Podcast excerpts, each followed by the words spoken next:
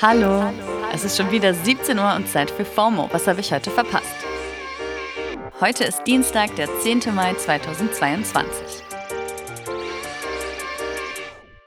Mein Name ist Dana Sarin und heute geht es um Homeoffice Struggles bei Apple, ein paar nice Updates auf Social Media und einen historischen Moment bei der britischen Kultserie schlechthin.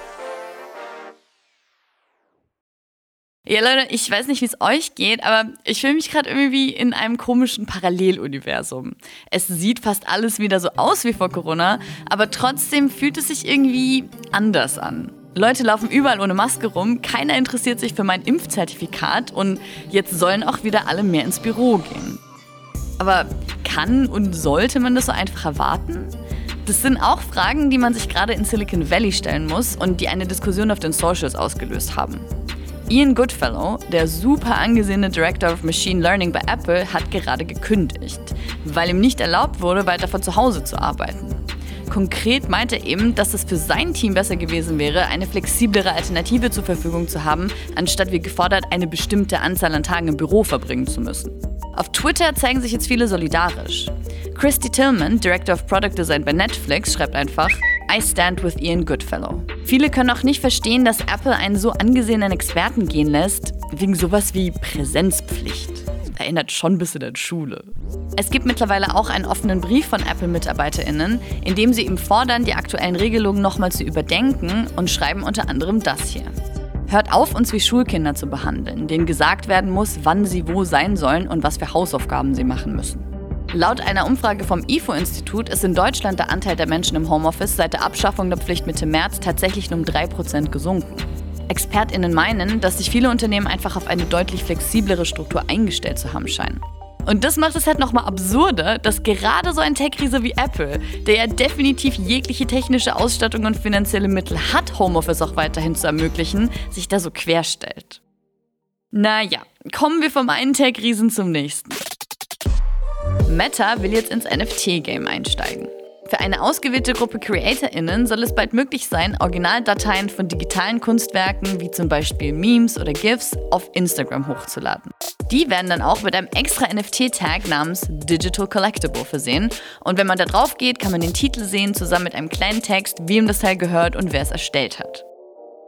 Falls ihr euch das mal anschauen wollt, packen wir euch die Liste der Profile, auf denen das dann bald möglich sein wird, mal in die Show Notes. Noch ist dann nichts los, soll aber im Laufe der Woche losgehen. Eine ähnliche Funktion soll es, by the way, auch bald für Facebook geben. Und neue Funktionen wurden auch gerade beim Meta Baby WhatsApp ausgerollt. Mit dem neuen Update gibt es jetzt endlich auch Emoji-Reaktionen bei WhatsApp. Telegram und Signal waren da wie so oft schon sehr viel schneller, aber hey, besser spät als nie. Und jetzt kann man sich also auch aus WhatsApp-Chats, in denen es irgendwie nichts mehr zu sagen gibt, mit einem unverbindlichen Like oder Herzchen verabschieden. Außerdem kann man jetzt Dateien, die bis zu 2 GB groß sind, verschicken. Und wer gerade den nächsten Geburtstagsgruppenchat plant, kann sich auch freuen. Statt popeligen 256 kann man jetzt bis zu 512 Menschen hinzufügen.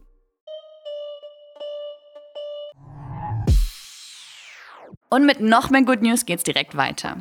Beziehungsweise mal wieder was aus der Rubrik Good News, die keine mehr sein sollten. Weil es ist einfach 2022. Chuti Gatwa übernimmt als erster schwarzer Schauspieler die absolute Kultrolle des Doktors in der BBC-Serie Doctor Who. Die Serie gibt es einfach schon seit 1963 und sie läuft in der Neuauflage auch schon wieder seit 2005. Also seit 17 Jahren. Sie hat einfach einen Eintrag im Guinness Buch der Rekorde als die bisher am längsten laufende und erfolgreichste Science-Fiction-Fernsehserie überhaupt. Also ja, it's a pretty big deal.